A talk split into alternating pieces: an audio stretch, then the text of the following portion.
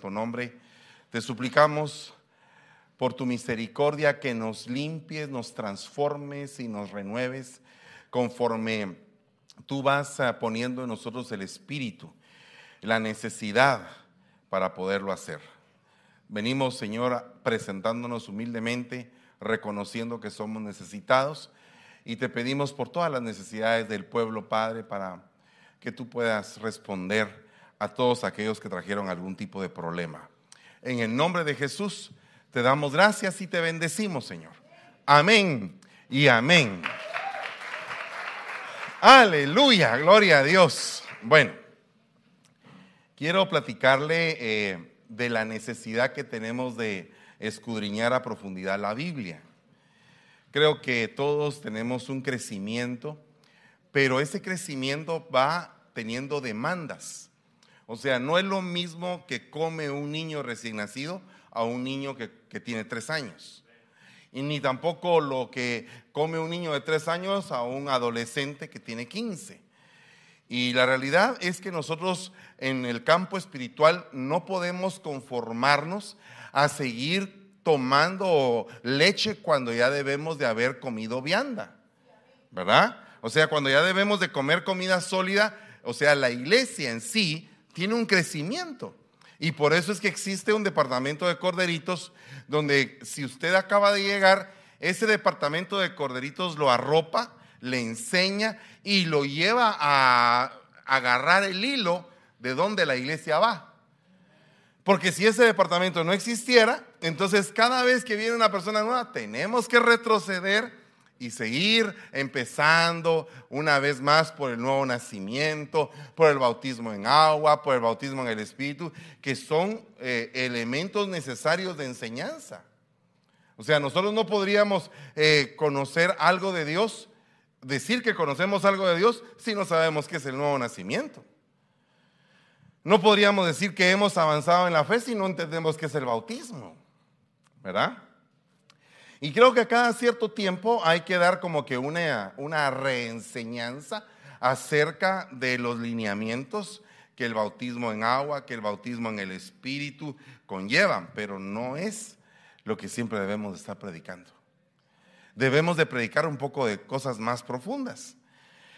Y el día de hoy yo quiero hablarle de un tema que creo que es ah, profundo, pero vamos a tratar la manera de explicarlo lo más sencillo posible.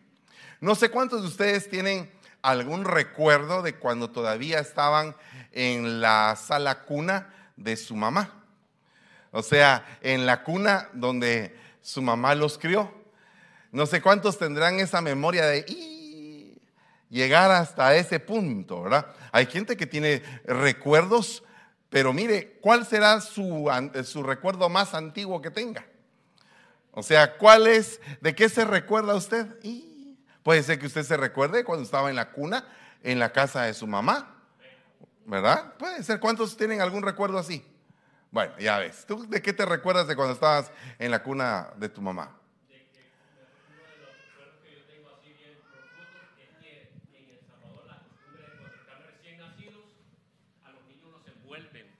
envuelven que supuestamente para que los pies no se les tuerzan, algo así. Y me recuerdo de que para mí era un martirio. Entonces, yo no entendía por qué yo no podía dormir así un poquito recto y, un poquito apretado. Y era hasta que una vez me recordé, así cayó el recuerdo, de que era la costumbre de que me envolvían supuestamente para que no me asustara cuando estaba pequeño. ¿Cómo qué edad tendrías en ese tiempo? Quizás este, menos de un año, quizás. Como menos de un año, o sea, que tiene memoria de cuando tenía menos de un año. ¿Hay alguien que tenga una memoria así? Vaya. A ver, dime, dime. No muy largo, así rapidito, ¿para qué?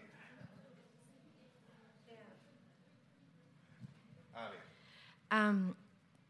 me recuerdo cuando estaba, quizás tendría, quizás como menos de dos años, pero uno de los recuerdos que yo tengo era ver a mi mamá cerca de mí siempre, o sea, protegiéndome y cuidando, y doblando ah, las cosas de los babies y, curiosamente, la semana pasada se me vino dos recuerdos y se los compartí a mis hijas. Me recordé de una pulsera que, perdón, de una muñeca que ella me regaló y me recuerdo, habré tenido quizás como unos cinco años y me recuerdo, siempre me gustaba ver las estrellas. Me recuerdo estar con mi muñeca allí que mi mamá me había regalado y una pulsera eh, de diamantes rojos que mi papá me había regalado. Esos fueron los recuerdos. Ya se dio cuenta que hay recuerdos, y, pero antiquísimos. Y la realidad es que creo que los que tienen ese tipo de recuerdos se recuerdan de la alcoba de su mamá. El día de hoy el tema se llama La alcoba de mi madre. Y está basado en el libro del Cantar de los Cantares. Oiga lo que dice acá. Apenas los había pasado cuando hallé al que ama mi alma. Lo agarré y no quise soltarlo hasta que lo introduje en la casa de mi madre en la alcoba de la que me concibió. Yo me pongo a pensar si eso es una meta, si es un lugar a donde tiene uno que llegar espiritualmente, porque esa entidad, esa mujer que está ahí representa a la iglesia. Y me pregunto si uno tiene que llegar espiritualmente hacia un lugar que se llama la alcoba de mi madre. ¿Y qué sería ese lugar espiritualmente? ¿Cómo tendríamos que hacer para llegar hasta esa estatura? Porque entiendo que la alcoba de mi madre es como que el lugar que queda en el fondo de la casa.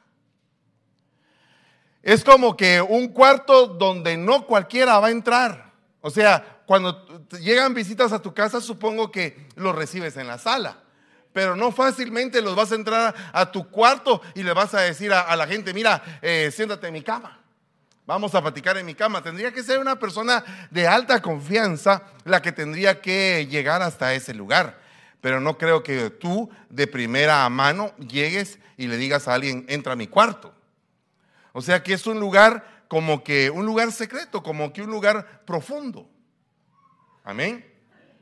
Y ese lugar profundo es donde ella tiene intimidad con el amado. Es un lugar donde ella se siente segura. Es un lugar donde ella eh, siente que la acurrucaron, que la envolvieron, que la trataron bien, que la arroparon, que se sintió ella en calor. Es un lugar especial. No es cualquier lugar. Y cuando nosotros vemos eh, cuando se construye el tabernáculo, eh, en el tiempo de Moisés, había un atrio, había un lugar santo y había un lugar santísimo. Cuando David se propone levantar un templo, dice, le quiero construir casa al Señor. O sea que tabernáculo y casa van de la mano. Y el templo que levanta Salomón tiene un atrio, un lugar santo y un lugar santísimo. O sea que siempre hay como que un lugar profundo, ¿verdad? Pero en ese lugar profundo suceden cosas bien, bien tremendas, bien, bien profundas también, bien misteriosas. Y una de ellas es que dice que tu mujer será como una vid plantada en lo profundo de tu casa. O sea, tu mujer será como una vid en el interior de tu casa. O sea que esa mujer que está plantada en el interior de la casa es una, es una vid de fruto dulcísimo que saca buen vino, que saca gozo para nutrir toda la casa. Pero no solamente eso, sino que el mismo Señor dice, yo soy la vid y ustedes son los pámpanos. Entonces, el amado en este caso es la vid y ella también es una viña no sé si usted se ha dado cuenta, pero Él es el cordero y nosotros somos las ovejas. Él es la puerta y nosotros somos las puertas también. O sea que hay una similitud. Él es rey y nosotros somos reyes. Él es sacerdote y nosotros somos sacerdotes. Somos reyes y sacerdotes. O sea que hay una similitud, una semejanza. O sea, no puede haber intimidad si no hay semejanza. No puede haber una correcta intimidad si no hay un acuerdo. Amén. Por eso es que nosotros tenemos que buscar lo que Dios quiere que busquemos para que seamos semejantes a Él. O sea, no podría Dios ser dadivoso y nosotros tacaños. No podría ser eh, eh, Dios humilde y nosotros orgullosos. O sea, tenemos que ser semejantes a Él. Un Dios humilde, pueblo humilde. Un Dios dadivoso, pueblo dadivoso. Un Dios mm, eh, compasivo, clemente, lleno de misericordia. Un, un pueblo compasivo, clemente y lleno de misericordia para tener el corazón de Dios para ser semejantes a Él. O sea, la mujer del amado no puede estar en contra del amado. Tiene que ser similar al amado. ¿Me estoy dando a entender, hermanos amados? O sea, si el Señor ama, ama y por amor se entregó, un pueblo tiene que entregarse también. Por amor. Porque entonces estaríamos hablando el idioma de Dios. Estaríamos testificando del corazón de Dios. Si el Señor es rectilíneo, nosotros tendríamos que ser rectilíneos. Si el Señor es puntual, nosotros tendríamos que ser puntuales. Si el Señor es cumplido, nosotros tendríamos que ser cumplidos. Y entonces así es como vamos a dar verdadero testimonio de ser cristianos e hijos de Dios. Bienaventurados los pacificadores, pues ellos serán llamados hijos de Dios. O sea que Dios quiere la paz. Por lo tanto, los pacificadores son hijos de Él, porque lógicamente tienen su ADN. Entonces no podríamos decir que somos hijos de Dios y hacemos las cosas que no son de Dios. Tal es el caso de que el Señor mismo lo reprende a los fariseos y les dice, ustedes dicen que son hijos de Abraham, pero ustedes no hacen las obras de Abraham. O sea, como quien dice, eh, a veces es bien, bien gozoso para uno como papá que le digan que un hijo se parece a uno, ¿verdad? Ese tu hijo es igual que tú pero cuando el hijo está haciendo cosas buenas. Pero qué terrible es cuando dicen, ay, ese hijo salió como vos. Igual que vos de malvado, igual es el hijo. Dios mío, uno se avergüenza. Entonces nosotros, como hijos de Dios, ¿será que estamos dando testimonio de Dios? Entonces viene esta mujer y agarra al que ama su alma. Fíjese la identificación. El que ama mi alma. No dijo el nombre, dijo la cualidad. Eh, no dijo, ya vino Juan, no. Dijo, el que ama mi alma. Eso es algo bien tremendo. Y entonces lo lleva ella a un lugar dimensional donde amaron su alma. ¿Y quién le amó su alma a ella? Su madre. Y en esa esfera, ella está con él y tiene intimidad con él. Pero fíjese que es tremendo porque en ella se encuentra una necesidad. Ella inmediatamente dice, apenas lo vi, lo agarré. No me esperé, ¿Qué sería lo que provocó que cuando ella apenas lo vio tenía una necesidad de estar con él? Pues fíjense que hay tres versículos anteriores que muestran por qué es que ella tuvo necesidad de estar con él. Y eso es lo que realmente nos debe de ocupar. Fíjese que la primera cosa que pasa es en Cantares 3.1 dice, por las noches, en los momentos de frío, en los momentos de tinieblas, He buscado al que ama mi alma. Lo busqué, mas no lo hallé. Y alguien podría decir, sí, de plano la abandonó. De plano la dejó. De plano no la atendió. De plano, eh, ¿qué, hombre tan ingrato. La dejó suspirando. Pero fíjese que cuando analizamos, y, y ella misma da la explicación, abrí yo a mi amado pero mi amado se había ido. Había ya pasado. Y tras su hablar salió mi alma. Lo busqué y no lo hallé. Lo llamé y ya no me respondió.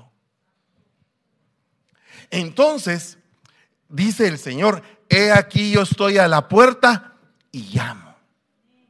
El que escucha mi voz y abre la puerta, entraré con él y cenaré con él. Y él conmigo. O sea que hay un tiempo en el cual Dios está tocando a tu corazón. Hey, ábreme. Aquí estoy. Mira, por favor, ábreme. quiero enseñarte, quiero platicar contigo, quiero, quiero tener una relación íntima contigo. Es el momento en el cual tú tienes que abrir, porque muchas veces dejamos ir ese momento. Y cuando lo dejamos ir y ya vamos a abrir a destiempo. A destiempo. Amada mía, eh, paloma mía, ábreme, que estoy con mi cabeza empapada de rocío, ábreme.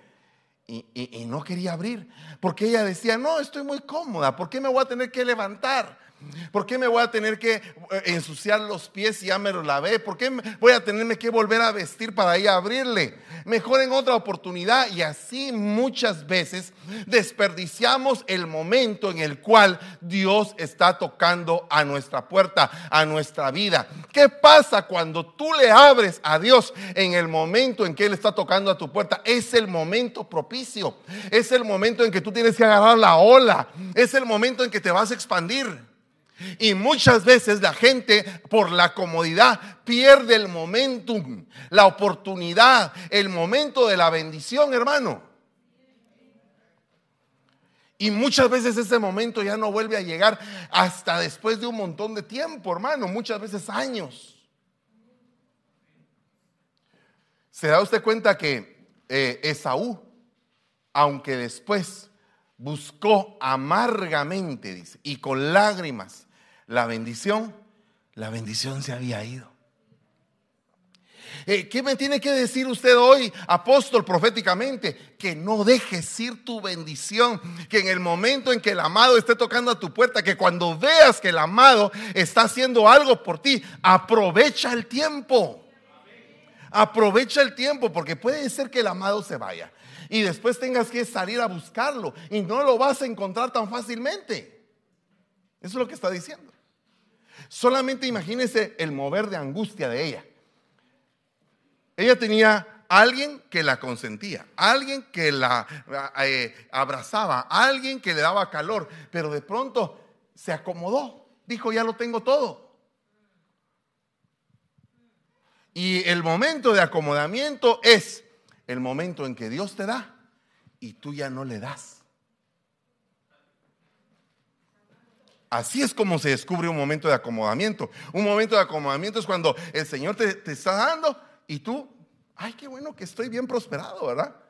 A la que alegre, ¿verdad? Y muchas veces tiene que venir el hambre, la necesidad, la enfermedad para volverlo a buscar. ¿Te das cuenta tú del problema? No desaproveches el tiempo de tu visitación. Hey, con, contra costa. Amén.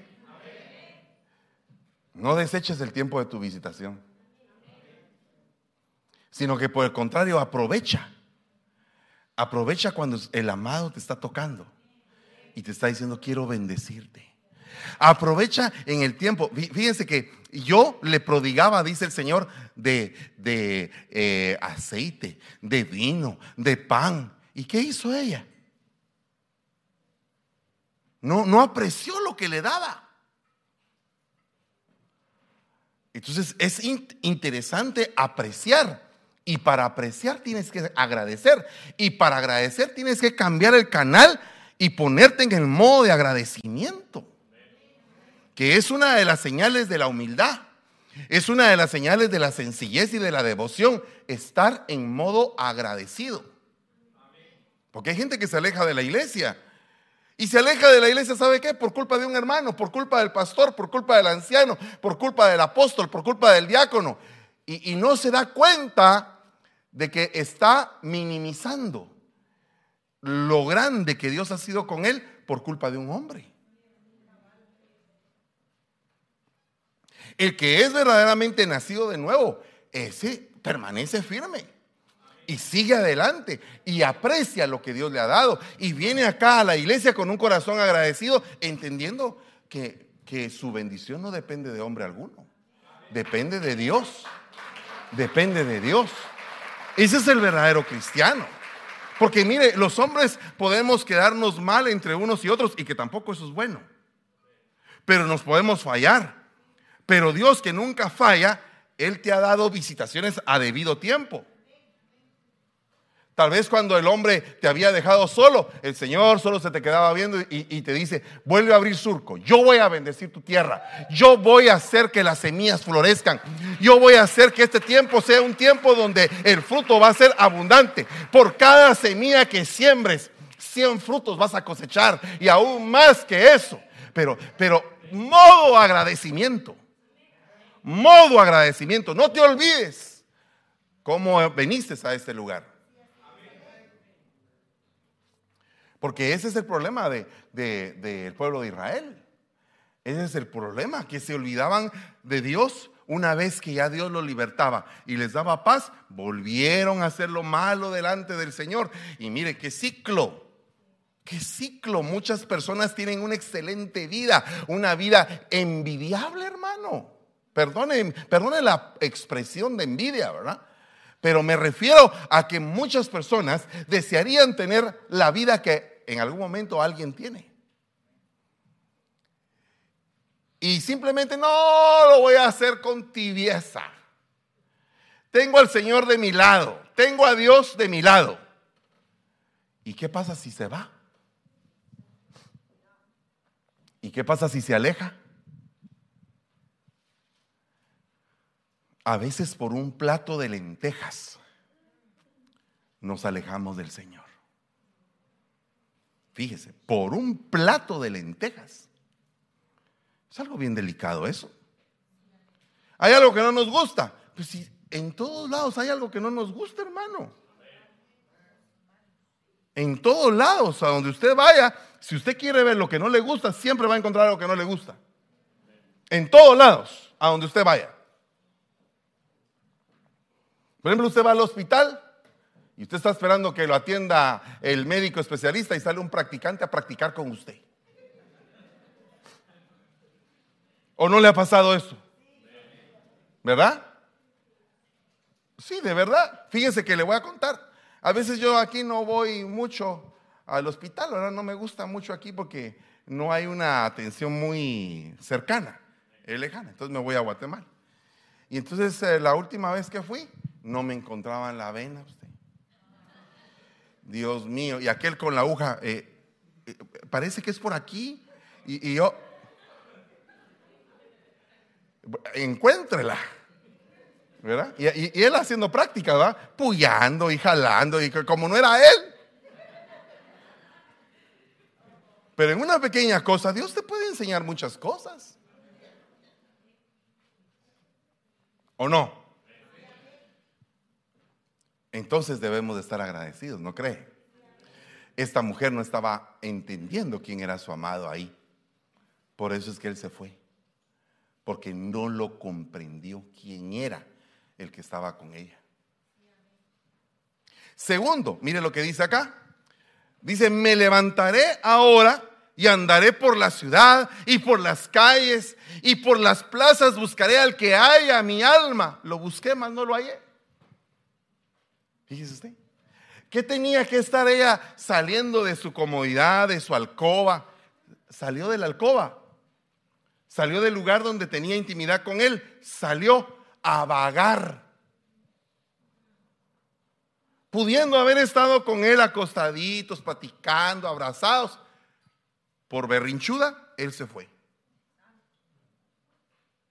Entonces ahora ella buscando en las calles. ¿Han visto a mi amado? ¿Han visto a mi amado? No, no lo hemos visto. Es que estoy suspirando por mi amado. ¿Verdad? Y el amado por ninguna parte. ¿Sabe una cosa? Ame la paz de su casa. Ame la paz de su casa. Ah, que su casa sea un ambiente de paz. No esté peleando.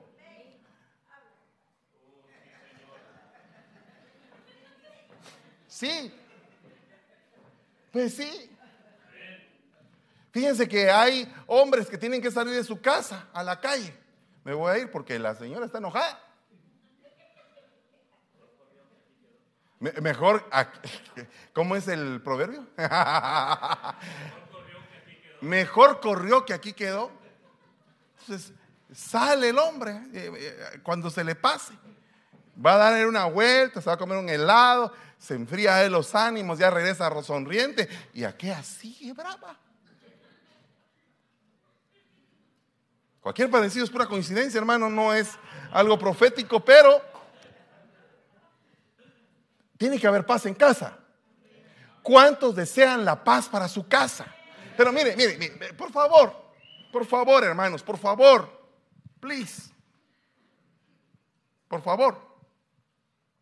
El que quiere la paz tiene que provocarla.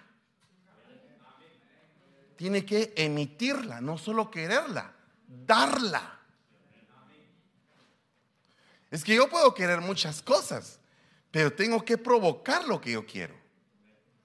Entonces, fíjense que dice acá, ¿a dónde se ha ido mi amado? Oh, la más, ¿a dónde se ha ido tu amado? Oh, la más hermosa de todas las mujeres.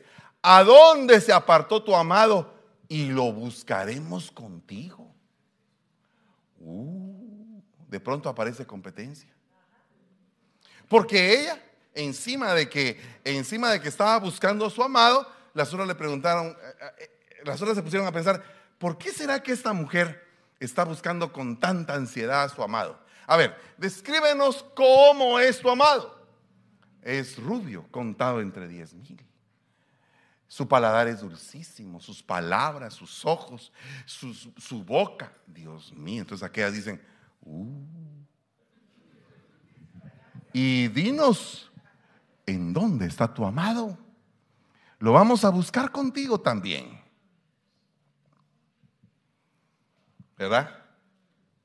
Siempre hay como que una comparación. Eh, hay algunas personas que dicen, pero ¿cómo es que esta, esta persona que no es muy agraciada físicamente se consiguió a la pareja que es sumamente guapísimo? ¿Verdad?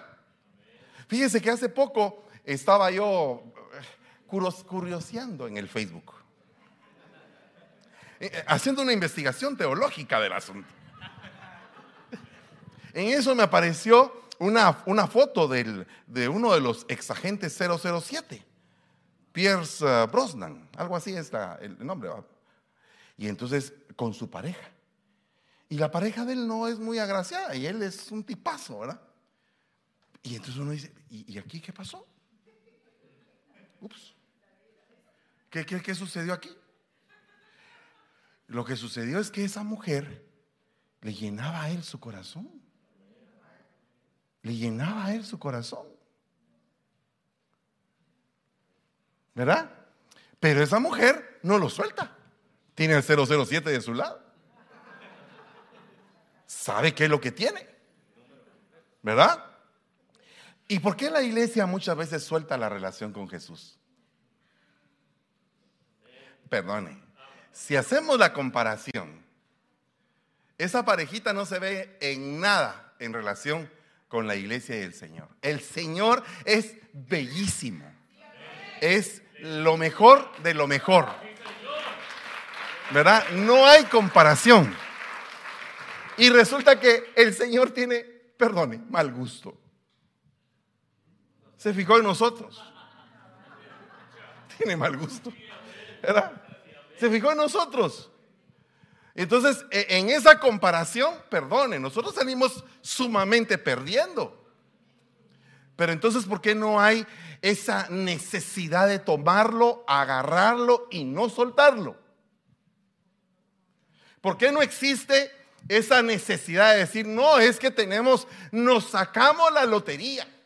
Eh, eh, eh, el Señor jamás se hubiera fijado en nosotros, pero se fijó en nosotros que estábamos, mire hermano, ni siquiera vivos, muertos en nuestros delitos y pecados.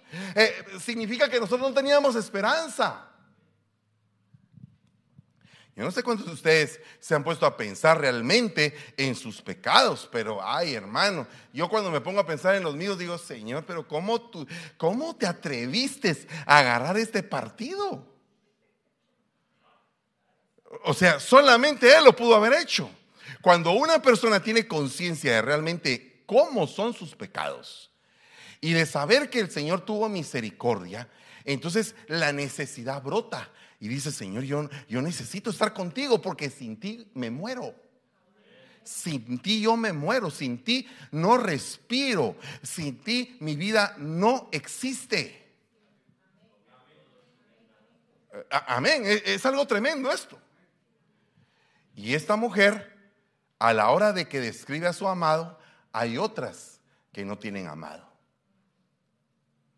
Y entonces dicen, uh, ya que está lo, lo abandonó, busquémoslo y cuando lo busquemos, lo secuestramos, ¿verdad? Pero fíjese que esta mujer dice, oh, la más hermosa de todas las mujeres. O sea que las otras mujeres que la estaban viendo decían, esta mujer es hermosa. Y está buscando a su amado, es hermosa.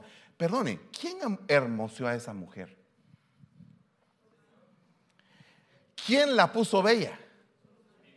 Sí, su amado, su amado la adornó, la atavió, le compró cosas. E, el mismo amado dice, la vestí de lino, le puse collares, le puse perlas, le puse esto, le puse lo otro, la adorné hasta llevarla a la grandeza. O sea, eh, perdóneme, e, esa mujer fue bendecida, fue bendecida, fue llena, fue plena, la llevó hasta la altura. Y muchas veces la persona no, no se da cuenta de cuántos escalones ha subido cuando, eh, una vez se metió a la dimensión del reino de los cielos. Para que usted se dé cuenta, yo quisiera que usted trajera algún día una su foto de cuando no era convertido. Y que pusiéramos aquí, aquí, eh, casi que solo falta que se ponga arriba, se busca. Porque si usted se recordará, y encima de eso, que a veces uno va a unas fotografías, fotomico, ¿verdad? Fotomico, donde eh, eh, no le hacen a uno ni siquiera la gracia. usted sabe que todos en las licencias, tal vez usted no, ¿verdad? Pero en las licencias no le hacen ningún favor a uno. Parece ahí. Y uno, así de frente y todo. Y uno sale con unas caras. Aunque uno sea guapo, ahí lo ponen a uno feo. ¿O no? ¿Verdad? Sí, sí, uno tal vez es bien parecido, pero ahí todo el mundo sale feo, hermano. Bueno, pues imagínese usted esa foto donde usted todavía era delincuente. Muy feo, es una cara así de amargado, así, cara rajada. Algo así como machete. Y de pronto, ahora que lo vemos años después, bien limpio, afeitado, el pelo para atrás, envaserinado, su corbata, todo bien trajeado, hermano. ¿Verdad? Y uno dice, ¿y este qué le pasó? Yo conocí a alguien que no podía usar corbata hace muchos años. No podía usar corbata. No, a mí una corbata no me van a poner. Porque encima de eso, rebeldes, hermano. Porque uno se tapa como ovejitas rebeldes, ¿va? Por no decir cabritas, pero ovejitas rebeldes. Y me recuerdo que yo le decía, no, hombre, tenés que ponerte la corbata. No, yo no me voy a poner la corbata. Tenés que ponerte la corbata. No me voy a poner la corbata. Si no pones la corbata no te vas a poder servir y te vas a perder el privilegio de servir. Total, de que es que no me voy a poner la corbata porque no me sé hacer el nudo de la corbata. Bueno, para, eh, sentate, te voy a enseñar cómo se hace uno el nudo de la corbata a enseñarle el nudo de la corbata. Ah, ¿Ya ves? ¿Ya ves? Hasta espacio para la panza te dejé. Y entonces se hizo el nudo de la corbata y empezó a servir. Eh, la misma persona no creía que estaba con una corbata. Lo habían sacado de su comodidad. Al principio lo hizo por obligación, después se acostumbró, después ya se vio guapo.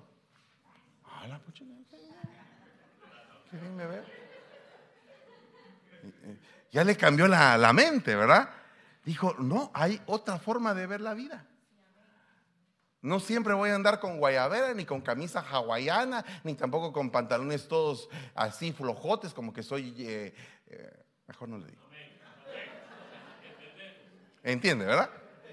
hay otra forma de vestirse. Por amor uno hace cambios. Uno hace cambios por amor. ¿Verdad que uno hace cambios por amor? O, o, no me vaya a decir usted que cuando estaba enamorado no hizo cambios si su pareja le dijo, mira, fíjate que ese, ese peinado que estás usando así mero punk no te queda bien. Mejor quítate la cresta y ya no pareces gay o pochoroco, sino que ya te, ya, ¿verdad? Ya te haces a un lado, ya te... Entonces el otro por amor, por complacerla a ella, pasa de aquel, aquel peinado tipo romano a, a, un peinado así normal. Y todo el mundo en la iglesia dice, y ahora anda con otro, no es el mismo, pero se ve diferente. ¿Se da usted cuenta? Entonces, nosotros cuando estamos con el amado, sufrimos cambios. Por amor. Por amor cambiamos. Entonces, la gente de la iglesia tiene que saber que cuando uno le llama la atención por algo, es por ese amor, para que no nos veamos descompuestos. Y mire lo que pasa acá. Me hallaron los guardias de la ciudad que rondan la ciudad y les dije, ¿habéis visto al que ama mi alma? Los guardias. Unos chontes, pues, como dicen en mi pueblo. ¿Verdad? ¿Y usted de dónde viene? Eh, vengo a buscar a mi amado. Eh, quiero ver sus documentos. ¿Usted nunca le ha pasado eso? Fíjese que un día yo venía de allá de Salinas de predicar el Evangelio y en el camino tenía un carro y pase le apaga un, un, silbín. Y entonces dije yo, bueno, voy así chato, ¿verdad? O sea, choco, medio choco. Y, iba yo en el carro y pasé a dejar a Carlos Pérez a su casa. Saliendo de la casa de Carlos Pérez, cuando en eso una patrulla, paz, me para. Entonces me dice sus documentos y yo saqué mis documentos y todo. Y, eh, y como yo acababa de venir, estábamos en los inicios de la iglesia, pues yo todavía tenía eh, mi, visa, mi visa de Guatemala, el tiempo que me habían dejado y mi licencia de Guatemala. Eh, me acababan de dar mi visa ya con permiso de trabajo. Y entonces me dice, ¿sabe qué? Bájese del carro. Me bajaron del carro, pa, me. Me juntaron así en la, eh, encima del carro. No se mueva. Pero mire, yo soy pastor, le decía. Y entonces, pero en un momento también yo me puse así un poco serio, ¿verdad? Y había un policía latino y le digo, hey, yo soy pastor, yo vengo de predicar, ¿por qué están haciéndome eso? Mire, me dijo, a mí no me importa que usted sea pastor, yo necesito el día de, la, eh, de mañana llevar el pan a mi casa y estar yo vivo. Entonces yo me estoy cubriendo de usted por si usted es un delincuente. Ok. Al final me quitaron el carro por el silbín. Me lo quitaron un foco, luz, light, como dicen en su pueblo. Ok, me quitaron el carro y se lo llevaron. Y entonces yo me quedé a medianoche ahí parado, llamé a Carlos Pérez, mira, me quitaron el carro. Papá, ¿qué le pasó? En aquel tiempo no me decía papá, me decía pastor. Pastor, ¿qué le pasó? Pues fíjate, que me quitaron el carro. Yo lo voy a llevar a su casa. Me llevaron a mi casa. La cosa es que al día siguiente yo tenía que pasar el examen automotriz. Ya, me lo había tronado tres veces. Yo, Padre Santo, ¿y ahora qué hago?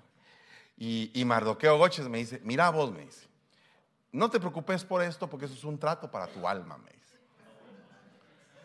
Ay, papadito, le digo. Encima, encima, es un trato para tu alma porque ahora, sí o sí, tenés que sacar la licencia. Ah, pues acompáñame vos, le dije yo. Como aquí eres salvadoreño, pues acompáñame vos. Y nos fuimos los dos juntos, pues. Y aquel para, mira, en lo que vos estás haciendo el examen, yo voy a estar orando por vos. Gracias vos. Y yo también voy a estar orando por mí, le dije. Total de que entré. Yo sudaba usted. Yo dije, Padre Santo, tengo que ganar.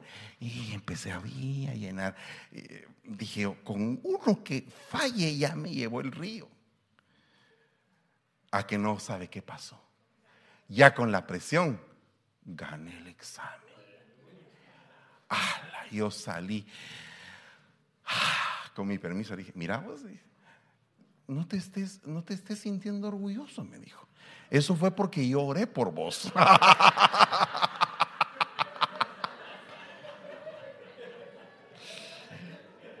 eso fue porque yo oré por vos. Amén, le digo, sí, sí, Padre Santo, perdóname. A veces uno se siente orgulloso con cualquier cosa, por muy pequeña que sea. Y entonces el Señor te tiene que tratar con los guardias de la ciudad. Porque la segunda parte de esta mujer es que se topa con los guardias. ¿Y sabe qué le hicieron los guardias? Mire, me hallaron los guardias que rodean la ciudad, me golpearon, me hirieron, me quintaron mi manto. Mire, ¿qué, guardias esos, verdad? Ese está como aquella oveja que dice, mire hermano, fíjese que yo fui con aquel diácono y en lugar de tratarme bien, mal me trató. Es que mire hermano, lo que pasa es que muchas veces nosotros no nos damos cuenta en el crecimiento que Dios tiene para nosotros a través de una prueba. Cuando se empezaron a manifestar demonios en mi casa, yo acababa de convertirme, dije, oh, Padre, voy a llamar a la iglesia para que manden un ejército de, liberadores y de exorcistas y de todo. En aquel tiempo así decía yo, porque no sabía, ¿verdad? Y hermano, fíjese que aquí se están manifestando los demonios en mi casa. Por favor, manden ayuda. Hermano, no tenemos tiempo. Ate y ligue, me dijo. Que Dios le bendiga. Pum. Ate y ligue. ¿Y eso qué es? Ah, tiene que amarrar uno al endemoniado tiene que tapar la boca con un esparadrapo, un tape que, para que no grite. ¿Qué es atar y ligar? Yo ni sabía. Yo no sabía. En eso me puse a pensar, Señor, esto tiene que ser espiritual, no puede ser, no puede ser que yo ate a los que están endemoniados en mi casa, ¿verdad? Me recuerdo que en la plena liberación, mi mamá, yo decía, en el nombre de Jesús te vas fuera. Y mi mamá, en el nombre de San Miguel Arcángel, te vas fuera también. No mama. No es San Miguel Arcángel, es el Señor, es el Señor Jesús. Tú, en, eh, tú Jesús y yo eh, eh, con mi San Miguel, porque mi San Miguel no me desampara tampoco. Y hasta, hasta los, ya aparecíamos los bomberos municipales y los voluntarios peleándose por el herido, hermano. Cuando uno, uno no tiene experiencia, uno tiene que clamar guianza. Pero esto significa que cuando te dejan abandonado, es el momento más propicio para que el Espíritu Santo pueda operar de una manera milagrosa en tu vida y que tú puedas decir, no es gloria de hombre, es gloria de Dios lo que está sucediendo. Porque mi hermano, eh, en el momento que uno más necesita es cuando nadie está. Pero Dios sí está. Entonces, esta mujer la golpearon, la hirieron. ¿Qué podemos hacer? Se recordó ella que había un amado. Ese amado tenía tres características. Era un amante, era un amigo, era deleitoso su amor. Cuando a ti te traten mal en la iglesia, acuérdate que tienes un amado. Que cuando tú sientes la presencia del amado en tu vida, no necesitas de nadie. Cuando a ti te traten mal en el trabajo, acuérdate que tienes un amado. Cuando te trate mal tu familia, acuérdate que tienes un amado. Cuando te hieran, tal vez una persona que tú consideras de rango, tú dices, eh, me voy a amparar en este que tiene rango, que sabe, y te hiere también, tienes un amado. Es que ese es el secreto del crecimiento. Ese es el secreto preciso de esa mujer, que ella sabía que había alguien que cuidaba de su alma. Los guardias no cuidaron de su alma, las mujeres lo que querían era agarrarse al amado. Pero cuando tú tienes conciencia de quién es tu amado, nada te separa. Por eso es que nada te separará del amor de Cristo ni tribulación, ni angustia, ni persecución, ni hambre, ni desnudez, ni peligro, ni espada. Siete enemigos que te quieren separar del amor de Dios. Pero cuando tú eres una persona consciente de cuánto te han amado, consciente de las bendiciones que has recibido, consciente de que, eh, mire hermano, hay gente que nace eh, y nace para ser amada. No sé si usted se ha dado cuenta que hay gente que, Dios mío, la aman sus padres, la aman sus hermanos, la aman el abuelito, el abuelito. Todo el mundo lo ama o todo el mundo la ama. Ahora imagínese que tú naciste para ser amado por Dios. No muy, no muy contentos. Pero entonces viene esta mujer y después de haber pasado todo ese trato, apenas lo mira, lo agarra. Y dice, no te voy a soltar. Porque pasó por un proceso donde no lo tuvo. Yo pregunto, ¿cuántos están pasando por un proceso donde no sienten a su amado? ¿Cuántos están pasando por un proceso donde soltaron a su amado y necesitan recuperarlo? ¿Cuántos están pasando por un proceso donde, perdone, despreciaron al amado cuando les tocó la puerta? Y estaba el amado ahí y era el momento de tu bendición y despreciaste ese momento. Y ahora tú, tú estás clamando y dices, Señor, hazme volver a sentir el primer amor. Hazme volver a sentir el momento donde teníamos íntima comunión. Hazme, Señor, y cuando nomás te ve, te prometo que te agarro y te voy a llevar a la profundidad de mi casa y ahí voy a estar contigo y nada me va a separar de ti.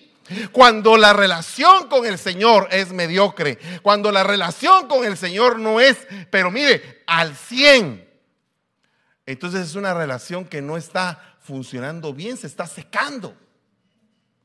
Y ahí es donde empieza a decir el Señor, has dejado tu primer amor, has dejado tu primer amor, quiero que me ames, quiero que te deleites conmigo, quiero estar contigo y quiero que tú estés conmigo.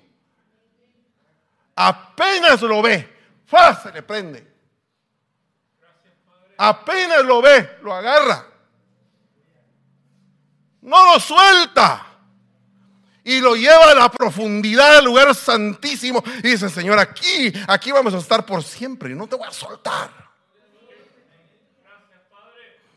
Y entonces le dice, quiero porque estoy encinta, estoy lista, estoy ovulando, quiero que estés conmigo, quiero estar preñada de ti, quiero que me embaraces, es lo que le está diciendo. Quiero que me llenes, quiero que me nutras. Es lo que le está diciendo esa mujer a él. Estoy lista para ti. ¿Cuántos están listos para recibir el esperma de Dios? ¿Cuántos están listos para recibir la palabra que te va a engendrar y te va a cambiar? ¿Cuántos dicen, ah, ya comí, ya, ya, ya comí, ya no quiero más, ya me voy, me voy ya, hasta el otro domingo una hora? ¿O cuántos están dispuestos y dicen, no, yo quiero más? Yo quiero más. Por eso es que está ese canto. Yo quiero más. Yo quiero más. Y, entonces lo cantamos, pero ¿será que lo estamos viviendo? ¿Será que queremos más? ¿Será que realmente queremos más de ese amado?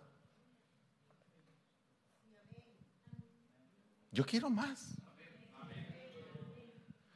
Quiero más. Y uno para querer más tiene que renunciar a lo que impide que el amado esté contigo. Esta mañana es una mañana para los que vienen al primer servicio. Es una mañana para los que se esfuerzan y se levantan temprano y dicen, voy a estar. Quiero sentir el fuego desde plena mañana. Esta es una mañana para aquellos que se esfuerzan y dicen, Señor, yo quiero, quiero comer. Quiero crecer. No quiero vivir mediocremente. Quiero más. Véngase, vamos a orar. Usted tiene necesidad. Tiene necesidad de que eh, el amado lo encienda. Hay gente que vive fríamente su vida porque está muy acomodado. Pero, ¿qué pasa si de pronto tienes que pasar por las aguas o tienes que pasar por el fuego? ¿Quién va a estar contigo en ese momento? ¿Quién va a querer pasar en el fuego contigo? ¿Quién va a querer pasar en las aguas corriendo el peligro de ahogarse? Seamos conscientes de nuestra bendición, de lo que tenemos de parte de Dios. Y alguien podría decir, mire hermano, yo no tengo mucho, tengo muchos problemas. ¿Y no será que esos problemas vinieron por causa de que no le abriste al amado cuando Él te quería bendecir? Y el Señor está hoy tocando a tu puerta y te está diciendo, hey, ábreme. Estoy pasando delante de ti, estás dispuesto a agarrarme. Estás dispuesto a no soltarme. Estás dispuesto a llevarme a la alcoba. Estás dispuesto a recibir mi semilla. Estás dispuesto a que tengamos amores y levantemos una simiente preciosa de hijos y de hijas. ¿Estás dispuesto? Muchos eh, tienen la alcoba con una gran muralla, otros la alcoba llena de indiferencia, otros con la alcoba llena de desamor, de esterilidad. Y están bien, así se sienten cómodos. Pero dice el Señor que Él va a suplir a suplir toda necesidad. Y necesitas tú entender la profundidad de tu hogar, la profundidad de tu casa. Necesitas entenderla. Necesitas entender la alcoba de aquella mujer que te dio pecho, de aquella mujer que te acarició, te acobijó, te sustentó de aquella mujer que luchó por ti para que tú tuvieras vida. De aquella mujer que te, que te mantuvo en su vientre y te permitió nacer. Que no, hay, que no se haya en ti un corazón rebelde que diga, ¿por qué vine al mundo? ¿Acaso pedí yo venir al mundo? No. A darle gracias a Dios que hubo una mujer que te tuvo en su vientre y ahí fuiste formado y ahí fuiste llevado después en brazos, fuiste acariciado, fuiste amamantado. Hubo problemas, hubo eh, un, enfrentamiento contra el odio, hubo un enfrentamiento contra la amargura, contra la tristeza. Y ahí fuiste eh, creciendo, pero ahora te encontraste con el sustentador de tu vida. Y el sustentador de tu vida está tocando a tu puerta y te está diciendo, te quiero bendecir abre la puerta. Pero es que ya estoy bendecido. Te quiero bendecir más. No te, no te acomodes con la bendición temporal que tienes. Te quiero bendecir más. Entrégame tu corazón, hijo mío. Te quiero bendecir más. Puedes entender tú que el Señor te quiere bendecir más. Puedes entender y decirle, abro la puerta, no te vayas, amado mío, me voy a, desacomodar y voy a buscar y te voy a abrir. Y vas a estar conmigo. No necesito ir a dar una gran vuelta. No necesito que me golpeen ni que me hieran para poder apreciar tu amor. Necesito estar contigo. Necesito estar contigo. Necesito estar contigo.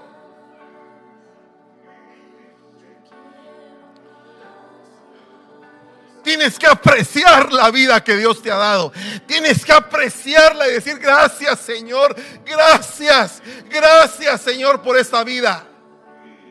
Aún con sus problemas te doy gracias. Porque más son las bendiciones que los problemas. En el nombre de Jesús, abrimos nuestro corazón de par en par para que tú entres.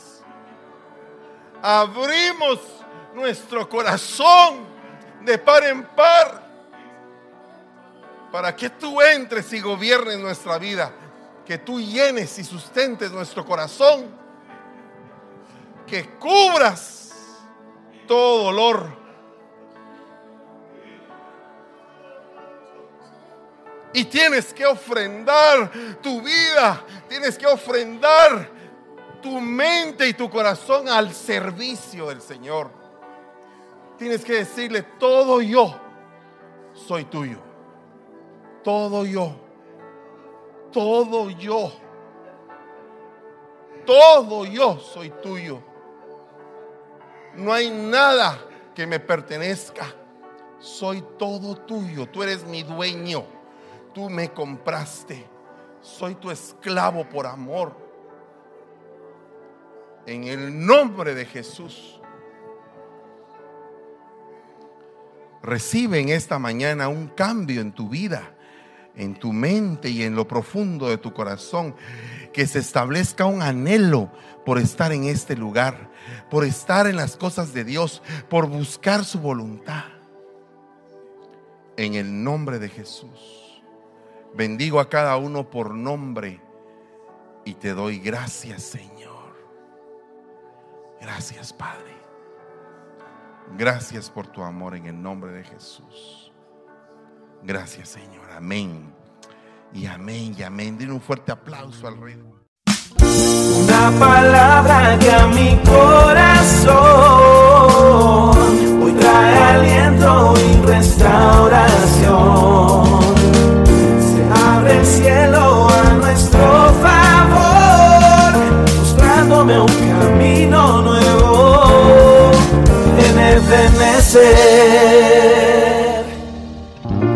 Restauración, Ebenecer con